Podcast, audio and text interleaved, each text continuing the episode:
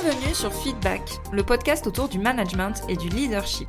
Je suis Elodie, manager depuis 14 ans, et ma mission, c'est d'aider les salariés et entrepreneurs à prendre confiance en elles pour manager sereinement leur équipe. Alors si toi aussi tu es convaincu qu'on peut avoir un management bienveillant et un leadership affirmé sans écraser les autres, abonne-toi. Tu trouveras ici tous mes conseils et retours d'expérience pour t'aider à devenir une des leaders de demain. Je te souhaite une agréable écoute. Bienvenue dans ce nouvel épisode du podcast Feedback. Alors aujourd'hui, ça va être une interview puisque j'ai une invitée que j'avais vraiment hâte d'accueillir sur ce podcast qui est Manon Gaillet. Manon, elle est coach professionnelle, elle aide les femmes à choisir une carrière épanouissante. Et j'avais envie de parler avec elle aujourd'hui de son sujet, sa thématique phare qui est l'empowerment féminin. L'empowerment ou l'empouvoirment euh, en bon français, t'as dû peut-être déjà en entendre parler, mais tu sais pas vraiment qu'est-ce qui se cache derrière, tu sais pas vraiment qu'est-ce que ça veut dire. Donc aujourd'hui, on va détailler tout ça. On va évoquer beaucoup de sujets, c'est vraiment un épisode pépite, donc écoute-le jusqu'au bout. On va voir pourquoi c'est difficile d'oser prendre sa place au travail. Et on aborde aussi tout le sujet du money mindset, c'est-à-dire la relation à l'argent. On aborde du coup les croyances les plus fréquentes par rapport à l'argent et comment demander un salaire qui correspond à sa juste valeur. Je te laisse avec cette formidable interview avec Manon et je te retrouve à la fin de l'épisode.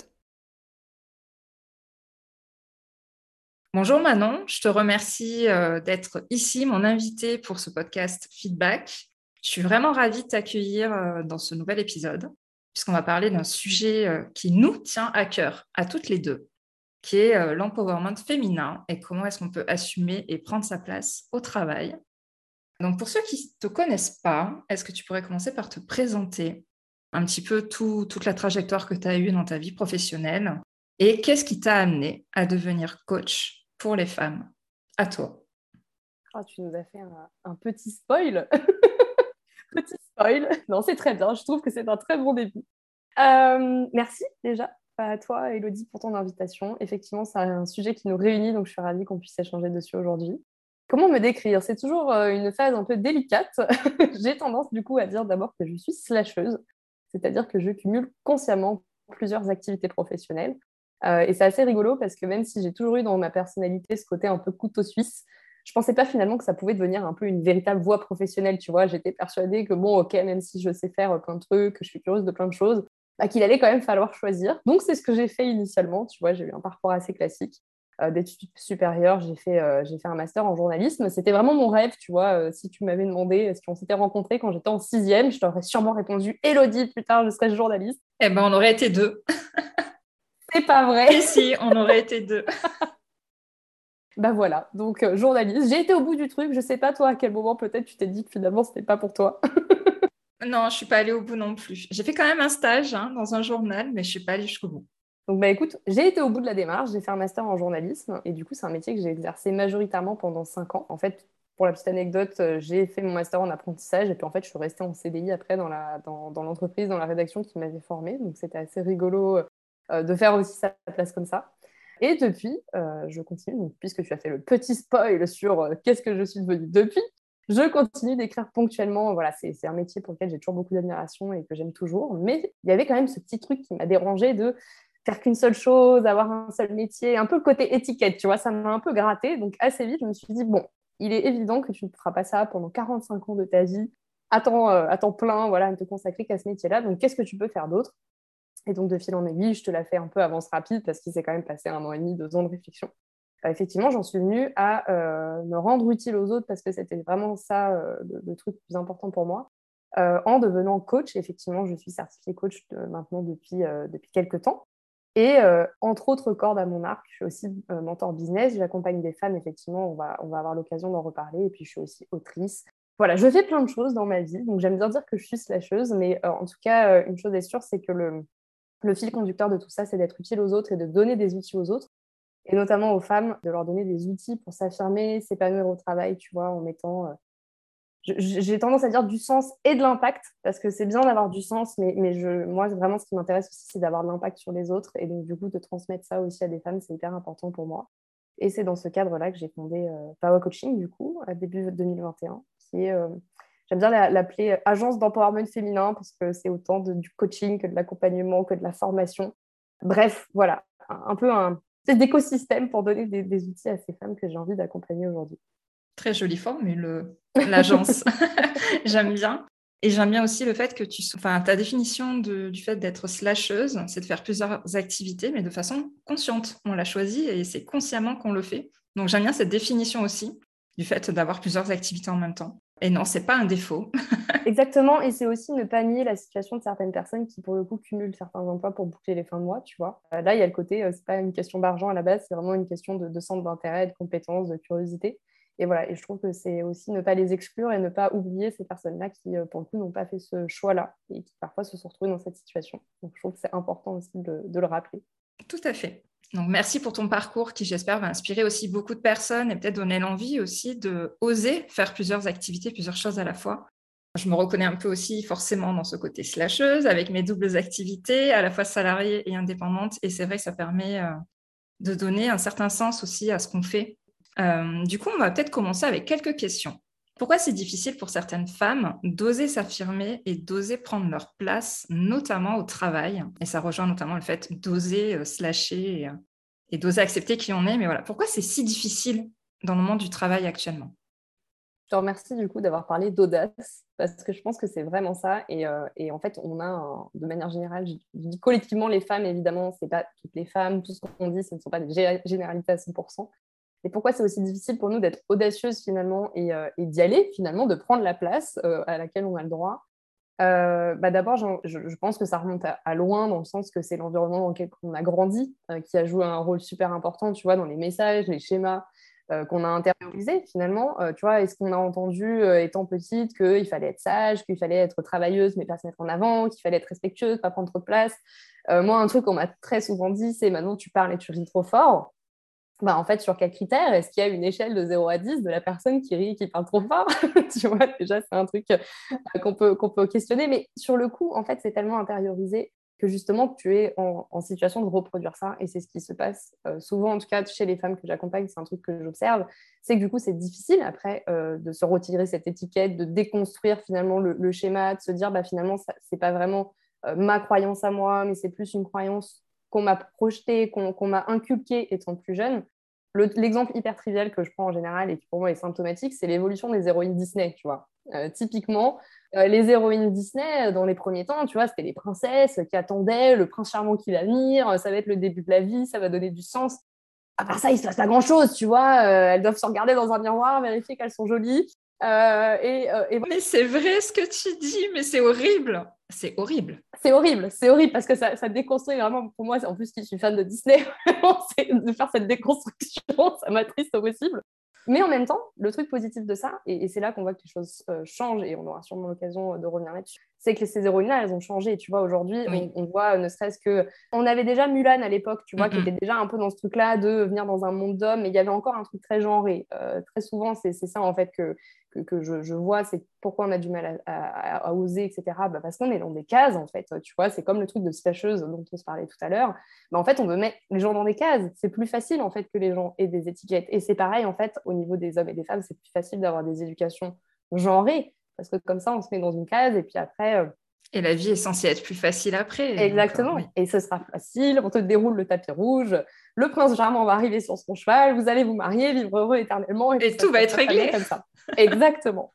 Euh, mais les choses changent puisqu'effectivement, on a la Reine des Neiges, par exemple, où ça se passe pas comme ça. Et euh, mais du coup, en conséquence, ben, c'est qu'on intériorise ça. Donc, on comprend que le message de pour être apprécié, il faut se couler dans le moule, il faut répondre à un certain, à un certain attendu en sortir, finalement, c'est prendre des risques. Euh, prendre des risques bah, d'être rejeté, de ne pas être aimé. Euh, et c'est vrai pour toute injonction d'ailleurs, mais ce côté, voilà, vraiment reste à ta place. Et ta place, c'est pas nécessairement ni d'être ambitieuse, ni d'être audacieuse, ni de parler fort, ni de rire fort, euh, ni de prendre le lead dans une entreprise. Bon, bah, du coup, c'est compliqué de sortir de ce schéma-là. Et en plus, se rajoute à ça, à mon sens, un phénomène du coup d'autocensure, c'est-à-dire que c'est tellement intériorisé. Il est évident que le plafond vert, il existe. Notre société, c'est une société patriarcale qui est érigée sur euh, un modèle qui ne sert avant tout que les hommes, même si, encore une fois, ça bouge. Euh, donc, c'est sûr qu'il y a les règles du jeu aussi qui sont à changer, mais il y a aussi le côté plafond de verre qui est doublé par le fait qu'on s'empêche nous-mêmes de faire des choses parce qu'on pense justement qu'on n'est pas assez ou qu'on est trop. Tu vois, ce côté assez trop. Et très souvent, chez les femmes, c'est plutôt je ne suis pas assez qui revient, euh, voilà, ce côté manque de légitimité. Mais qui suis-je pour dire ça? Qui suis-je pour faire ça? Qui suis-je pour prendre la parole, pour être euh, peut-être une inspiration aussi pour les autres? Il y a le côté, tu vois, se mettre en lumière. Euh, donc tout ça, ouais, c'est quelque chose qui, revient, qui remonte finalement à loin. Et c'est ce qui fait que c'est difficile de s'en défaire et qu'arriver dans un monde professionnel, finalement, on reproduit des choses qu'on a vues dans notre sphère personnelle. nos parents, nos grands-parents, les oncles, les tantes, les proches, nos éducateurs, même à l'école, sur ce qu'on dit aux petites filles, tu vois, à l'école. Ou même dans les études après, hein, euh, c'est vraiment un schéma qu'on retrouve euh, de partout, dans tout le cadre euh, social dans lequel on Exactement. Et c'est pour ça que malheureusement, le travail n'y échappe pas. voilà, ce serait. Alors, ça pourrait être intéressant hein, si c'était la seule sphère qui n'était pas concernée par ça, mais en l'occurrence, ce n'est pas du tout le cas. Et, et, je pense que ça exacerbe même certains aspects. Genre, en ce moment, il y a quand même pas mal de choses qui se disent, y compris dans la presse, où il y a des, aussi des personnes qui sont un peu lanceuses d'alerte, etc., sur ces sujets. Mais il y a un sexisme en entreprise qui perdure, encore plus dans certains secteurs. Et tout ça, voilà, pour moi, ça prend vraiment racine euh, dans cette société patriarcale qui est, fondée sur des schémas ben, voilà, qui, nous mettent dans une position de dominer finalement en tant que femme. Hein. Et donc, c'est ça aussi dont il faut qu'on se défasse. C'est pour ça aussi que je parle d'empowerment et pourquoi ce mot empowerment il est aussi important. C'est euh, cette notion de, euh, de s'élever finalement, de prendre, de prendre le pouvoir d'une certaine manière, mais pas de prendre le pouvoir sur les autres, déjà de prendre le pouvoir sur soi-même. Et c'est déjà la phase la plus difficile. Quoi. Oui, complètement d'accord avec toi. Et c'est vrai que c'est des, plein de croyances et de choses qu'on a dans la tête qui sont complètement inconscientes et on s'en rend pas du tout compte, sauf en entendant, voilà, en commençant à en entendre parler ou, euh, à s'intéresser un peu au sujet. C'est vraiment des choses, euh, sinon, qui sont complètement inconscientes, dont on s'en rend pas compte et dont on reproduit nous-mêmes le schéma sans même faire exprès. Euh, le fait de voilà de pas oser prendre la parole, de pas oser se mettre en avant, c'est quand même des sujets qui sont vraiment masculins dans le monde de l'entreprise dans le monde de la politique, dans, voilà, dans plein, plein de domaines. Et, euh, c'est important de voilà, juste euh, s'en rendre compte et euh, commencer à être un peu éclairé aussi par rapport à ça. Et c'est aussi en ça que je trouve que le, manque de représentativité, il est aussi vicieux. C'est que vu qu'on ne voit pas de modèle, bah, on se dit que c'est pas possible. Tu vois, ce côté qui a l'air trivial de parler des héroïnes Disney, bah, en fait, ça, a touché tellement de petites filles et petits garçons dans le monde euh, c'est comme les Barbie, c'est comme Action Man, c'est comme euh, toutes ces marques-là, ces jeux euh, qui sont genrés, tu vois, dans, notre éducation. Bah, c'est pareil, en fait, de ne pas avoir de représentativité de, de, de nous, d'avoir une projection finalement de nous dans une certaine posture, et en l'occurrence une posture de leader, bah, c'est compliqué du coup. C'est compliqué de se dire que c'est possible. C'est le cas pour plein de minorités d'ailleurs. Tu vois, des personnes, des personnes de couleur, par exemple, qui arrivent pour la première fois, comme là aux États-Unis, euh, qui arrivent à des postes euh, hyper importants dans la société, euh, un peu voilà le truc ultime de bah, je suis arrivée au top de, de, ce qu'on peut avoir dans ma profession ou en termes de, statut. bah ça, ça, ça, ça peut enflammer entre guillemets le, truc dans, ta tête de oui, c'est possible. Je peux y arriver, mm. moi aussi je peux le mm. faire. Mm, et, et c'est pour ça que c'est important aussi qu'il y ait des personnes justement qui se positionnent sur ces sujets-là et qui disent oui, c'est possible. Toi aussi, tu es capable. Et, et, voilà, et en ce sens-là, ben, je pense que plus on fera de pédagogie sur ce sujet et plus il y aura justement euh, euh, cette émulation et cette sororité qui, joueront et qui, feront aussi sortir de l'ombre, entre guillemets, certaines femmes qui n'osent pas aujourd'hui. Si je me permets de rebondir sur euh, ce que tu as évoqué là, comment est-ce qu'on peut défendre ces idées et ces valeurs dans le milieu du travail et notamment dans un milieu qui ne s'y prête pas du tout, parce que je suppose qu'il y a des personnes qui vont nous écouter et qui sont peut-être dans des milieux très masculins, voire très machistes, euh, comment est-ce qu'on fait? Quel est le premier pas qu'on peut faire pour commencer à exprimer ça euh, dans un environnement qui ne s'y prête absolument pas? Alors, les personnes qui me connaissent très bien diront Ah, bah, il faut faire la méthode Manon, il faut être une grande gueule, taper sur la table, pas hésiter à dire ce qu'on pense.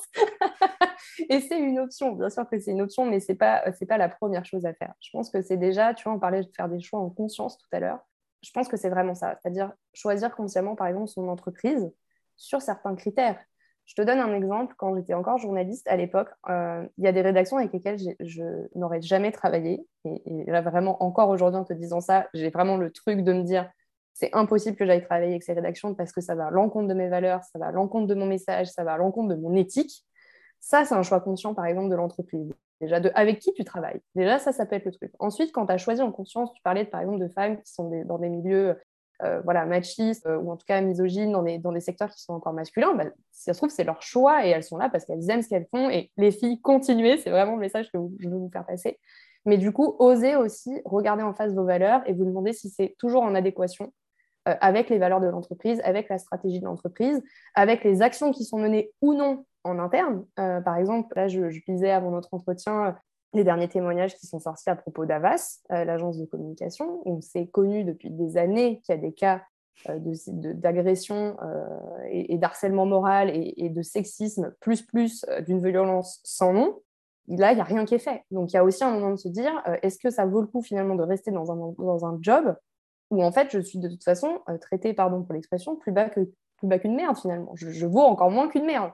Donc, il y a vraiment ce côté voilà, de choisir. Est-ce que finalement je reste pour les bonnes raisons? C'est-à-dire que mon job, il me plaît toujours, euh, je sais que c'est là que je vais évoluer et donc je sais qu'il y a peut-être des choses à faire évoluer de l'intérieur, que ça va être long, mais que je peux peut-être apporter ma pierre à l'édifice euh, en étant, je ne sais pas, représentant du personnel, en menant des actions de sensibilisation, si jamais euh, voilà, la, direction va dans ce sens, ou sinon bah, l'acte fort aussi qu'on peut faire pour, se défendre et, défendre ce qu'on croit, bah, c'est de poser sa dème en fait, c'est de partir et de se dire ben c'est pas partout comme ça heureusement. Et donc, j'en profite aussi pour dire que non, ce n'est pas partout comme ça. et qu'il y a des entreprises bienveillantes dans lesquelles ça se passe très bien euh, qui ont pris ces sujets-là à bras le corps. On aurait dû faire un disclaimer euh, avant l'interview, en fait. Oui, on aurait dû le faire avant. Hein. Tout le monde n'est pas tout méchant. Et... Voilà, on n'est pas là pour noircir le tableau du tout. Exactement. Il y a des entreprises très bien et des cadres, bien évidemment, qui permettent aux femmes d'évoluer. Et, ça, euh, voilà, on, ne dit absolument pas le contraire. Donc, oui, on le fait maintenant, le disclaimer, du coup, vu qu'on l'a pas fait au début. Non, parce que c'est important. Il y a, tu vois, il y a un côté aussi, et peut-être qu'on parlera de ça aussi après, sur le côté engagement féministe, mais il y a un peu un côté, genre, la féministe, elle est en colère, donc elle distingue plus rien, tout le monde est dans le même, sac.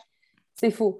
Euh, c'est évident qu'il y a des, endroits où ça se passe bien, où il y a des, espaces où vous pourrez être sereine euh, et vous pourrez être vous-même et vous pourrez vous épanouir et vous, pourrez aussi prétendre euh, à des postes plus élevés, à plus de salaire, en fait, à ce que vous aurez envie d'avoir aussi, parce que c'est important d'être au clair sur ce qu'on veut. Une chose est sûre, c'est que soit vous avez la sensation que vous pouvez faire évoluer les choses en interne, auquel cas il faut les faire savoir, et vous avez vraiment le droit d'y aller, vous avez le droit d'oser finalement dire que vous n'êtes pas d'accord.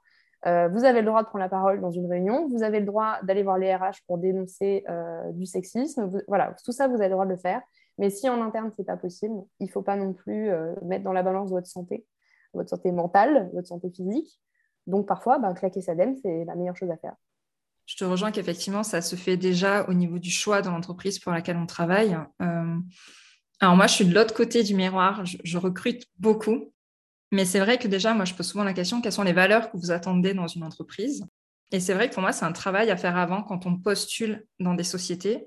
Alors oui, des fois, il y a des besoins financiers qui font qu'on postule, quoi qu'il arrive, à tout ce qui passe, bien évidemment.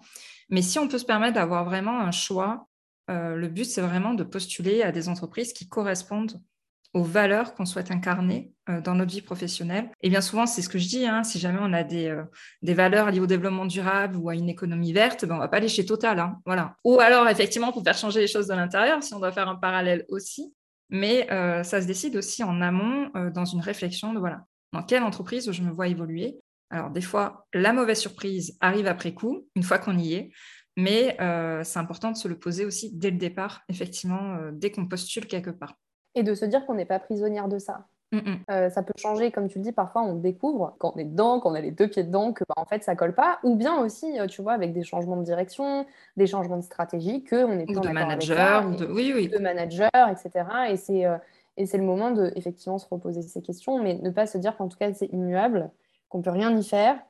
Et qu'il faut ravaler un peu sa fierté et ses idées au prétexte qu'on est, on est chez un employeur et, et donc quoi? Euh, on retombe dans cette logique de dominant-dominé, euh, donc on ne peut pas s'exprimer. Évidemment qu'on va le dire d'une manière euh, diplomate, qu'on va essayer d'adapter son discours à la personne qui est en face de nous, mais ça n'empêche qu'on est quand même des humains, on, peut être dans un dialogue d'égal à égal.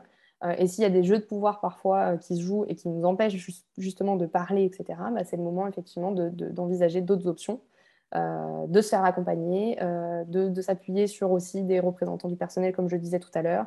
Surtout, ce que j'ai envie de dire, c'est que ça ne doit pas être à tout prix et, il ne faut pas tout sacrifier non plus, à, commencer par sa santé. Euh, la défense des idées et des valeurs, bah, c'est aussi de se considérer en tant que personne et pas juste en, tant que porte-étendard d'une cause. On a nos propres limites et je pense que du coup, la première chose à faire, c'est vraiment bien se connaître. C'est quoi en fait ces valeurs que je défends? C'est quoi mes idées? Euh, et, jusqu'où je suis prêt à aller finalement Tu vois, tu disais. Quelle est la limite? Exactement, qu'il pouvait y avoir euh, la limite financière qui se pose, tu vois, à ce genre de questionnement bah, c'est pareil, d'être au clair, en fait, jusqu'où vous êtes prêt à aller? Et en fait, il n'y a pas de bonne ou de mauvaise réponse. Encore une fois, on n'est pas là pour moraliser et vous dire il faut faire comme ci, il faut faire comme ça. Il faut être vraiment au clair sur sa propre situation, sa propre vision des choses, et après tenir sa ligne en revanche. Pas faire de compromis, entre guillemets, sur qui vous êtes et sur ce que vous avez envie de défendre.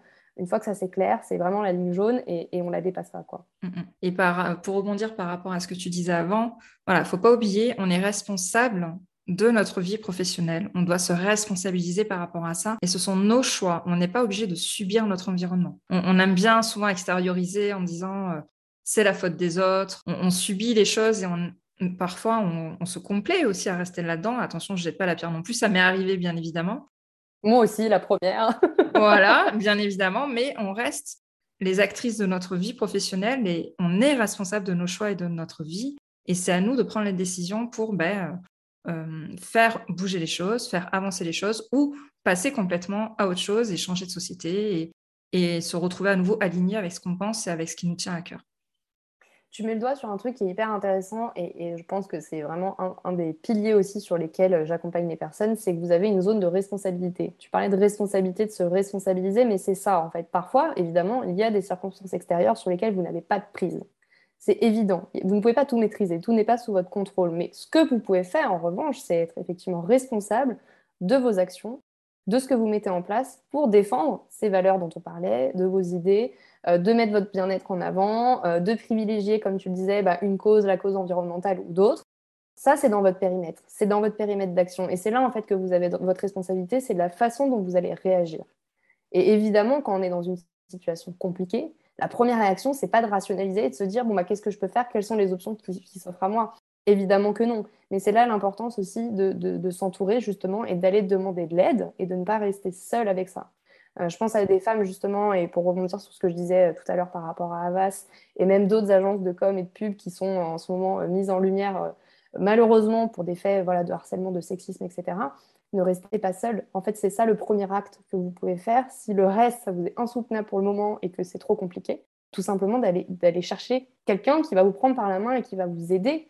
Euh, vous n'avez pas à traverser ça seul. Votre, votre, action, finalement, ce qui peut être dans votre zone d'action, ça peut être aussi d'aller chercher de l'aide et ça peut être le premier domino, finalement, vers autre chose et vers, euh, euh, vers l'affirmation de vous, de vos convictions, etc. Mais quelle transition je, fais un petit disclaimer. Alors, nous n'avions pas préparé cette transition avec Elodie. pas du tout. Puisque moi, du coup, ma prochaine question, c'était de savoir quel était le premier pas à faire pour s'affirmer au travail et aller dans l'affirmation de soi, qui est très important. Tu m'as fait une transition parfaite. Je ne pouvais pas rêver mieux. Il faut, il faut que tu arrives à enchaîner avec ça maintenant.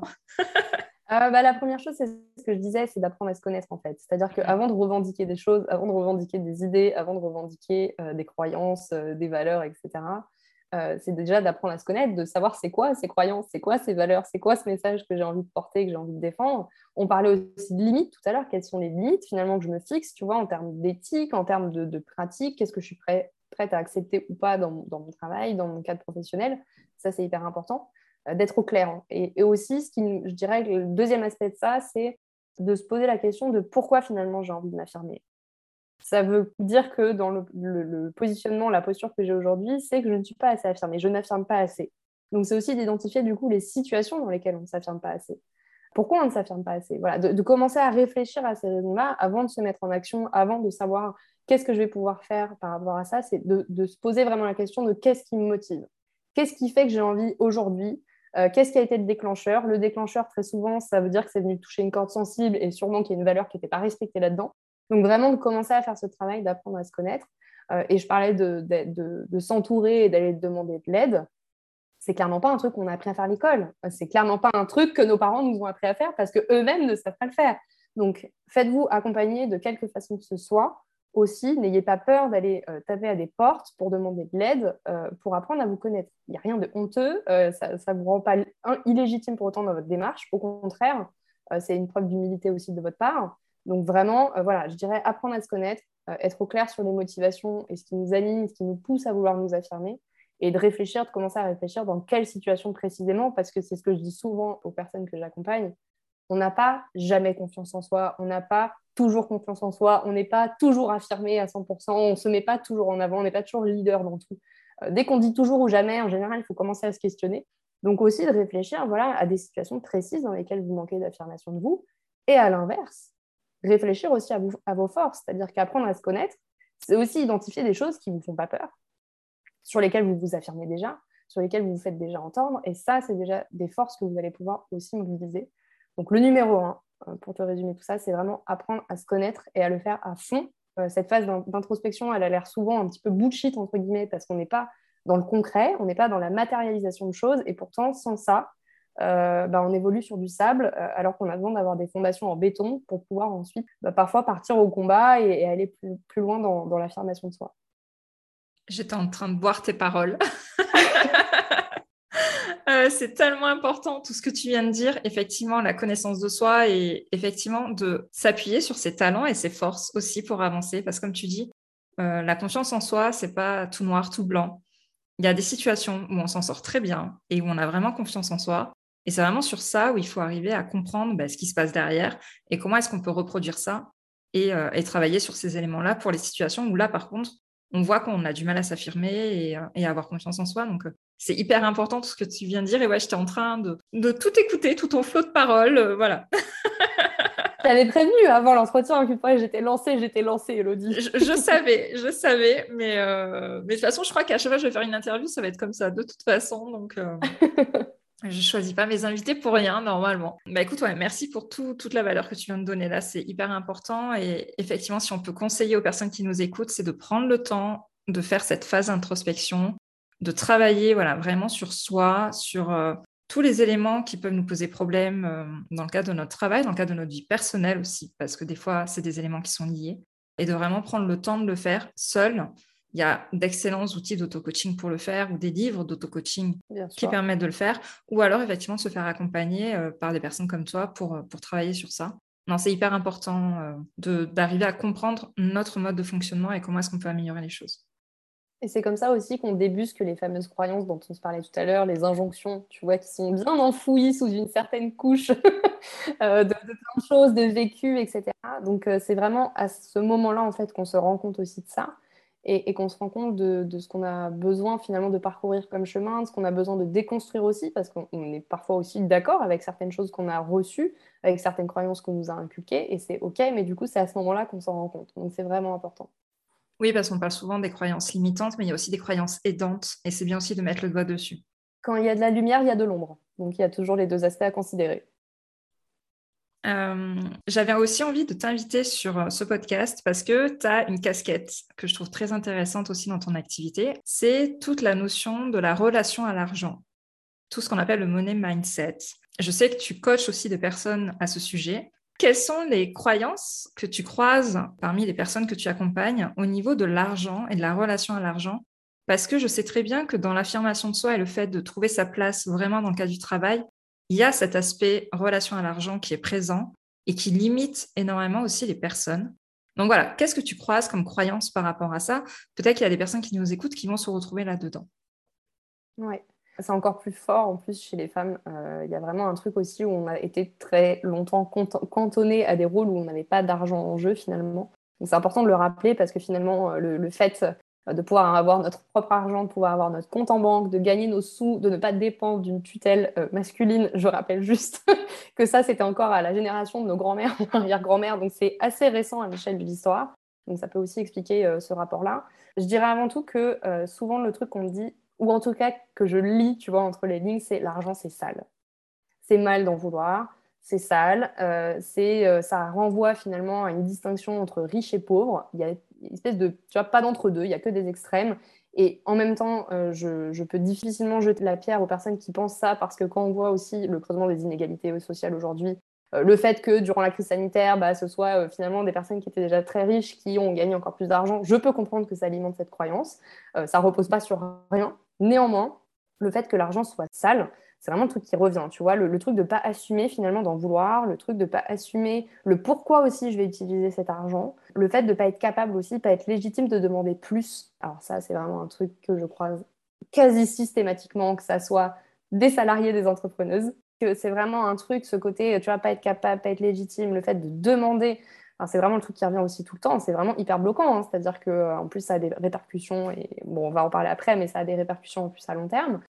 et puis, cette tendance, tu vois, encore une fois, ce côté, pour être aimable au sens premier du terme, tu vois, le fait d'être aimé, apprécié, bah, faut pas trop demander, faut que je m'adapte. Voilà, ce côté, tu vois, pas être à l'aise, en fait. Il y a un côté, ah, l'argent, ça brûle les mains, quoi. Il y a vraiment un truc de, c'est sale, c'est mal d'en vouloir, j'assume à demi-mot, mais pour qui je me prends finalement pour me dire que, euh, bah, en fait, il faudrait que j'ai plus de salaire ou il faudrait que je me paye plus en tant qu'entrepreneuse. voilà, il y a vraiment ce côté euh, euh, rapport un peu ami-ennemi. Tu vois, on sent que c'est en général le, rapport justement, il est à reconstruire parce que ben, elles ont été très souvent ces femmes-là éduquées dans, dans, le sens que bah, l'argent, on n'en parle pas. Tu vois, en plus en France, c'est hyper tabou. On parle jamais d'argent. Euh, tu sais pas ce que le voisin gagne, et puis d'un coup, euh, bah, tu es manager, mais tu te rends compte que euh, dans ton équipe, il y a des gens mieux payés que toi. Enfin, tu ça, ça, mène quand même à des situations qui sont quand même délirantes parfois. Donc, ouais, je dirais que ces croyances-là, c'est celles qui reviennent le plus. Vraiment, ce côté, c'est malsain. L'argent, c'est malsain, c'est sale. Donc, donc on n'en parle pas, comme ça, on évite le problème. Et quand on en parle, c'est vraiment à demi-mot, et, et, on va le faire vraiment sur la pointe des pieds en disant non, mais on peut en discuter, et avec cette tendance à revenir un peu sur ce qu'on a demandé, quoi. Ou même, euh, il y a aussi les cas, euh, mais si je gagne trop, je vais changer, ma personnalité va changer, mes proches euh, vont plus me reconnaître. Enfin, il y a aussi cette idée que l'argent modifie la personne, la personnalité, son comportement, etc. Et limite, c'est si je gagne trop d'argent, je vais devenir une mauvaise personne. Mais regarde les personnes, les gagnants au loto, par exemple. Je trouve que c'est hyper intéressant de regarder comment ça se passe. Ils sont accompagnés par des psychologues. Parce que justement, du jour au lendemain, et comme on n'a pas reçu aussi une éducation financière très, aboutie, enfin, je ne sais pas pour toi, mais perso, je suis bien contente d'avoir fait des études d'économie. Et, pour moi, ça devrait être obligatoire, tu vois, d'avoir euh, un minimum d'éducation financière, ce qui n'est pas le cas aujourd'hui. Je peux comprendre que les personnes aient cette peur.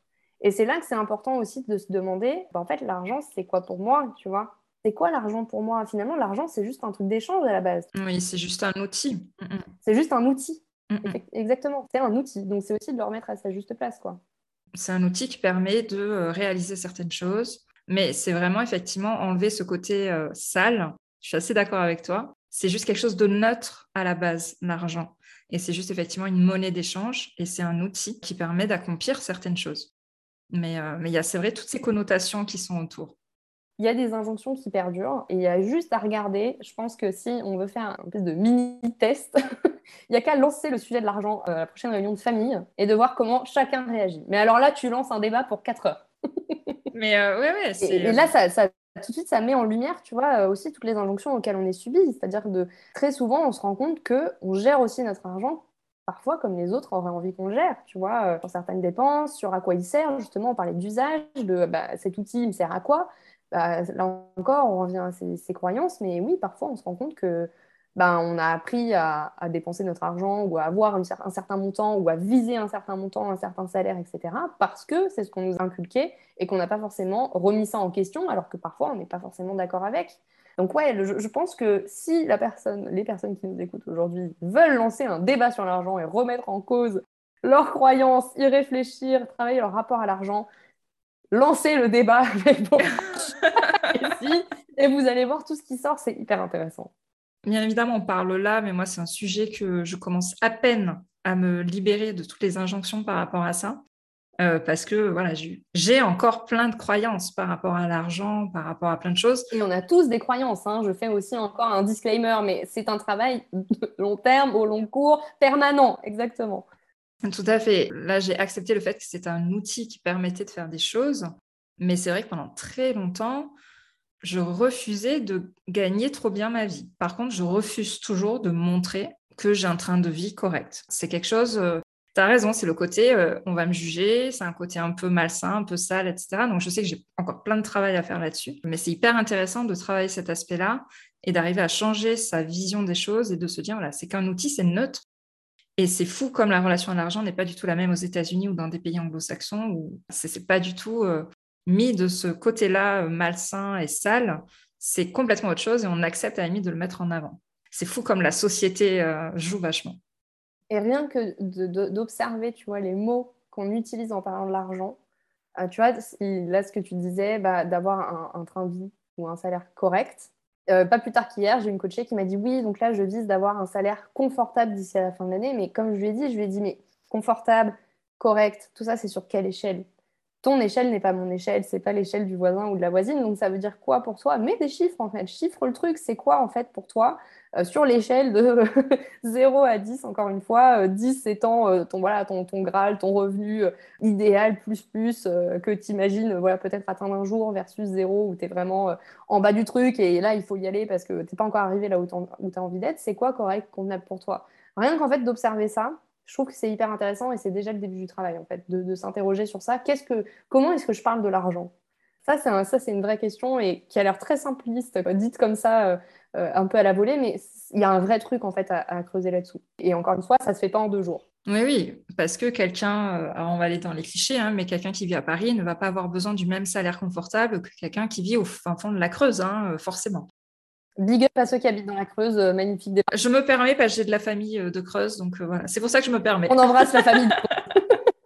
Et du coup, si on va dans l'aspect un peu plus concret, pour qu'on puisse aussi donner des éléments concrets aux personnes qui nous écoutent, comment est-ce que tu pourrais conseiller à quelqu'un d'aller faire un pas pour négocier un meilleur salaire ou un salaire qui équivaudrait à la valeur qu'on se donne?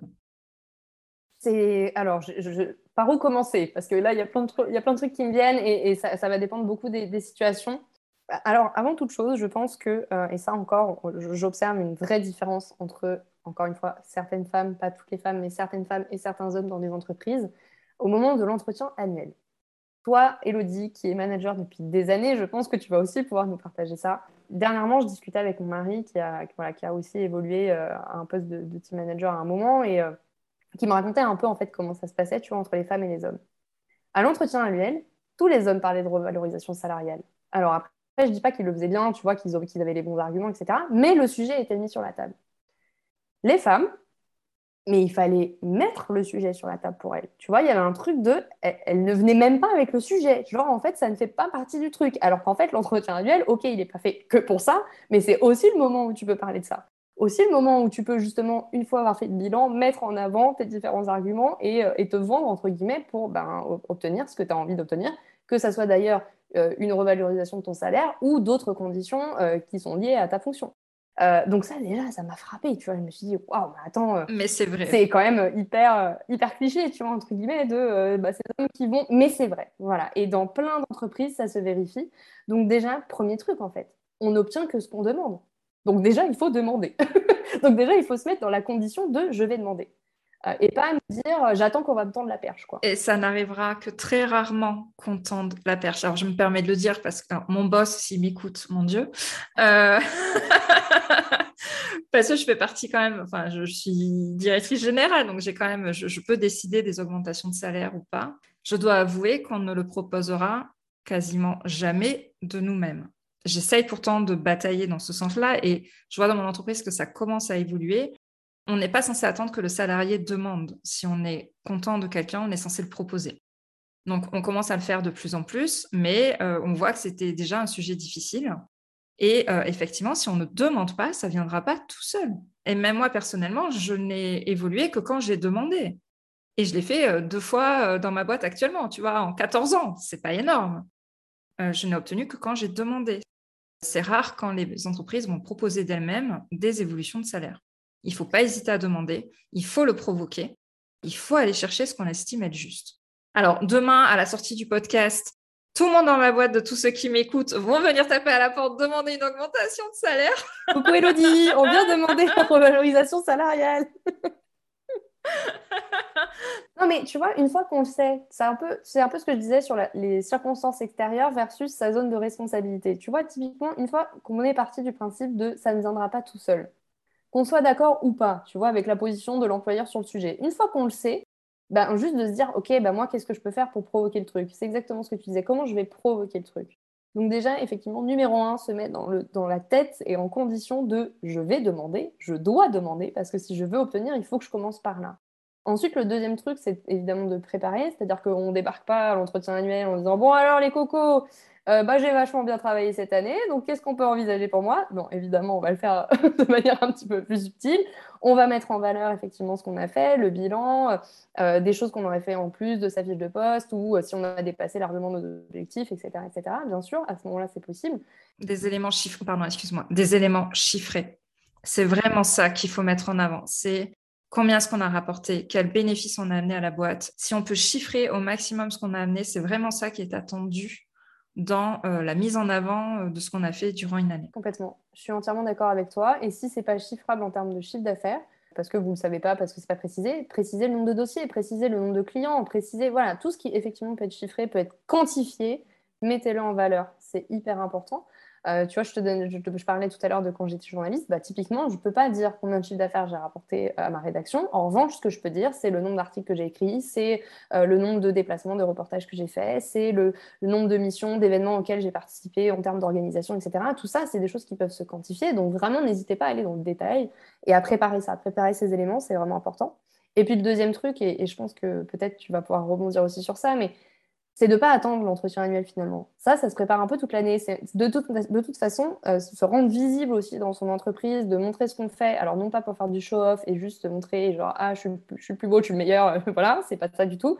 Mais plus de, de aussi montrer régulièrement ce qu'on fait, faire des points, euh, faire remonter à son manager ce qu'on fait, euh, lui faire des comptes rendus ou voilà, s'adapter en fonction de lui, ses disponibilités, etc., euh, que ce soit euh, le mail récap, j'en sais rien, ou le point, bah voilà, de mettre aussi régulièrement en avant ce que vous faites. Et ça, en fait, ça fera aussi en sorte qu'on se rappelle de vous. Et même si on ne vous proposera pas l'augmentation de salaire, au moins on se dira, tiens, c'est vrai, bah, on a parlé deux, trois fois, ou sur le dossier, il nous a bien aidé, ou à ce moment-là, il a été super précieux. Donc, OK, on sera peut-être plus enclin à donner l'augmentation de salaire finalement. Je vais me permettre effectivement de rebondir sur ce que tu dis les managers ne voient pas tout. Ils n'ont pas la boule de cristal. Et souvent, il faut dire quand on fait des choses parce que euh, quand on est manager, euh, on a déjà son propre boulot et on n'est pas euh, omniscient. On ne voit pas tout ce qui se passe dans la boîte et tout ce qui est fait en termes de travail. Donc, il faut vraiment en parler, le mettre en avant. Ça, je suis entièrement d'accord avec toi. Un autre élément important aussi que je conseille à tout le monde, c'est bah, de prendre des notes au fil de l'année. L'entretien annuel, bien souvent, quand on y arrive, on ne sait pas quoi dire. Et en fait, ce qui s'est passé un an auparavant, on a oublié. Alors qu'il y a eu des choses importantes, des événements importants, des réalisations importantes. Donc, il ne faut pas hésiter à se faire un journal de bord où on note euh, bah, tous les événements qu'il y a eu, toutes les avancées qu'on a fait, les réussites qu'on a eues. Parce que souvent, on va citer que les dernières qui se sont passées. Or, un entretien annuel, c'est sur une année. Et le manager aussi aura oublié ce qui s'est passé un an auparavant. Donc, il ne faut pas hésiter aussi à tenir son propre journal de bord par rapport à ça. Et quand on arrive au moment de faire l'entretien annuel et de préparer l'entretien, eh ben, on ressort son petit carnet, ses petites notes, et on complète l'entretien avec ça. C'est hyper important. Moi, je le fais en tant que manager parce que je prends des notes des entretiens que je fais euh, durant l'année. Et souvent, je me retrouve bah, à rappeler des choses que mes collaborateurs avaient oubliées. Donc, bah, pré-mâchez le boulot et faites-le aussi de votre côté en tenant euh, un carnet de tout ce que vous réalisez parce que vous allez l'oublier et votre manager aussi évident. Et, euh, et ce que je, rajouterais par rapport à ça aussi, c'est que si vous n'êtes pas bien au clair sur ce que vous pouvez avoir comme prétention salariale, parce que parfois on est un peu dans le flou, euh, ça dépend aussi beaucoup des secteurs, ça dépend de plein de, de plein d'éléments faites votre petit benchmark justement. Euh, discutez, discutez-en, ouvrez la discussion. Je, blaguais un petit peu à moitié tout à l'heure en vous disant euh, lancez le sujet dans votre famille, mais renseignez-vous en fait de ce qui se fait aussi dans d'autres entreprises à des postes équivalents. Euh, voilà, ça vous permettra aussi parfois quand on ne sait absolument pas. Et là, je pense aussi à des personnes qui vont rentrer sur le marché du travail ou euh, qui changent de secteur ou qui changent de métier, on ne sait pas toujours comment euh, non plus se, euh, se, positionner par rapport à ça, ni quelles sont les marges, bah, parlez à des gens qui sont peut-être plus avancés dans leur carrière, qui ont quelques années d'expérience de plus que vous, parlez à des personnes qui sont aussi dans votre secteur, parlez autour de vous, ne restez pas seul, encore une fois, ça marche pour tous, hein. entourez-vous. allez chercher l'info. Et comme ça aussi vous êtes armé. Ça ne veut pas dire encore une fois que vous aurez forcément ce que le voisin a eu dans une autre entreprise ou dans un autre secteur, mais tout du moins ça vous permet de vous positionner et de voir si aussi vous êtes en accord avec ça et, si c'est ce que vous voulez vraiment demander. J'irai juste un tout petit peu plus loin aussi sur cette valeur de qu'est-ce que vaut mon temps finalement. Parce que c'est ça derrière l'argent aussi. On dit tout le temps, le temps c'est de l'argent. Sait-on véritablement ce que ce qu'est, est-ce qu'on peut quantifier une heure de son temps? Il y a un exercice qui m'a vraiment marqué dans le livre de Fabien Licard qui s'appelle Votre temps est infini. Un des premiers exercices euh, qu'il nous fait faire, c'est se demander comment, combien vaut une heure de son temps cet exercice, il m'a bluffé. il m'a bluffé parce qu'il se, déroule en plusieurs étapes. Je vous invite vraiment à acheter ce livre qui, par ailleurs, est rempli euh, de super conseils, de productivité, de, aussi de, travail sur le, mindset euh, par rapport à l'argent, etc. Mais cet exercice de mettre une valeur chiffrée quantifier en euros, en dollars, en ce que vous voulez sur votre une heure de votre temps, ça aide aussi à se dire est-ce que finalement je suis en accord bah, avec ce que je suis payée aujourd'hui dans cette entreprise Est-ce que bah, je n'aurais pas envie de faire les choses différemment? Est-ce que j'ai peut-être aussi surévalué finalement euh, ce que je pensais euh, euh, avoir besoin pour pouvoir vivre? Voilà, vraiment, ça met les idées un peu au clair sur ce sujet et je trouve que c'est un excellent exercice aussi, non seulement si on travaille sur le fait de réfléchir à, à combien on a envie d'avoir peut-être comme salaire, mais aussi de manière générale sur son rapport à l'argent. Je trouve que cet exercice il est bluffant. Donc demandez-vous combien vaut une heure de votre temps? Cet exo, il est vraiment bluffant. Et je vais commander le bouquin. Je pars bientôt en vacances, donc ça va être une excellente lecture. mais c'est marrant, bah, j'allais rebondir sur un autre élément. On parle de salaire, bien évidemment, mais il ne faut pas oublier aussi que la rémunération, ce n'est pas que ça. Euh, il y a aussi la notion de temps à aller négocier si besoin. Il ne faut pas oublier aussi, voilà, c'est euh, est-ce que c'est vraiment de l'argent dont on a besoin ou pas? Est-ce que c'est vraiment ça qui fait qu'on va se sentir mieux dans notre travail? Ou qu'on va se sentir valorisé. C'est juste un petit, élément que je voulais rajouter aussi. Les employeurs, et surtout en ces temps compliqués, n'ont pas forcément de l'argent à donner, mais ça peut être d'autres éléments qui peuvent être négociés. Des compléments euh, comme euh, voiture, téléphone, ordinateur, euh, ticket restaurant, plein plein de choses, du temps, un aménagement de temps de travail. Voilà. Il y a des éléments qui peuvent être négociés et qui peuvent être dissociés de la notion d'argent si on est à l'aise avec le fait que ce n'est pas forcément beaucoup d'argent dont on a besoin. Je suis entièrement d'accord avec toi. Les conditions de travail, c'est énorme, en fait. Euh, on ne peut pas rester que pour l'argent. Ça, ça ne tient pas pendant 45 ans. Mm, mm. on peut gagner 150 euh, 000 euros par an euh, et que si on ne se plaît pas dans son boulot, ben, ce n'est pas ça qui va nous faire aller mieux, en fait. Hein. Donc, questionnement à avoir. Est-ce que c'est vraiment plus d'argent dont j'ai besoin pour me sentir mieux? C'est une question que je me suis permise de poser aussi à certains collaborateurs durant ma carrière. Voilà. Ok, tu viens de demander de l'argent, mais est-ce que c'est vraiment ça qui va faire que tu vas être à nouveau motivé et à fond dans ton boulot Et la réponse, elle n'est pas toujours oui. Et c'est là que euh, c'est important de bien se connaître. Tu disais, bah, de quoi est-ce que j'ai vraiment besoin? Est-ce que c'est vraiment de l'argent? Est-ce que c'est euh, plutôt d'améliorer certaines conditions de travail, etc., dans mon environnement quotidien? Euh, Et ça, c'est quelque chose que tu peux déceler effectivement en faisant l'état des lieux un petit peu de, de qui tu es, d'apprendre à te connaître, de savoir de quoi tu as besoin, d'être honnête par rapport à ça aussi.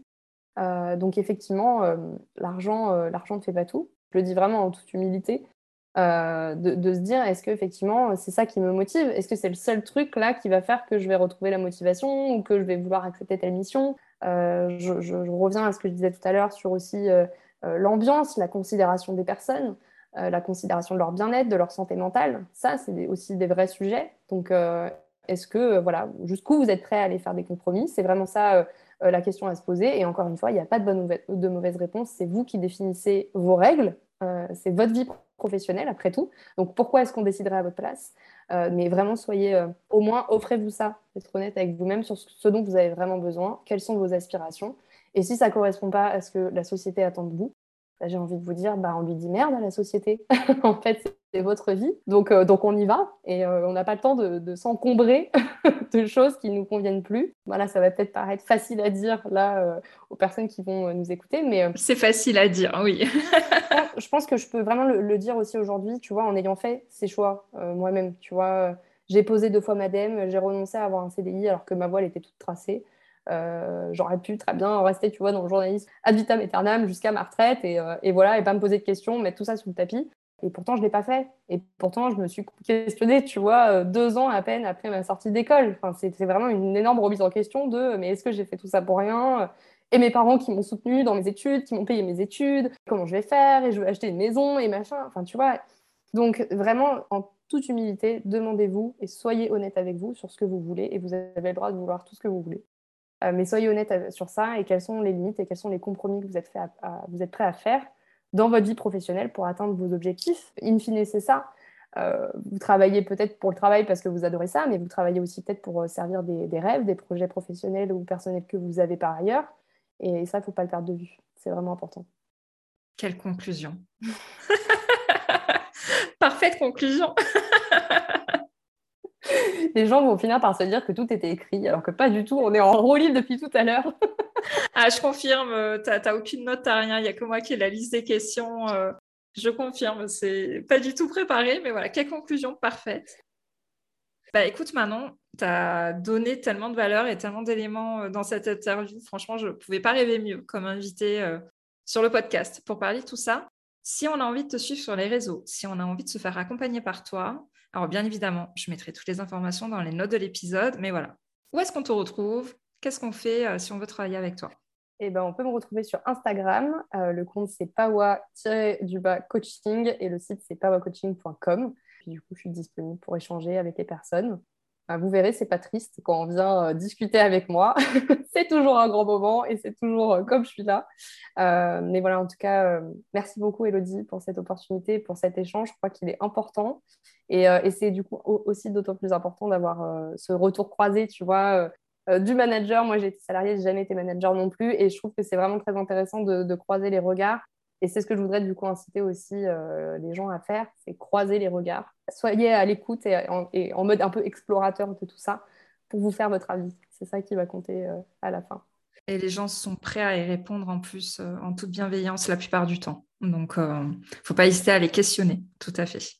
Mais écoute, merci beaucoup Manon. Merci à toi Elodie.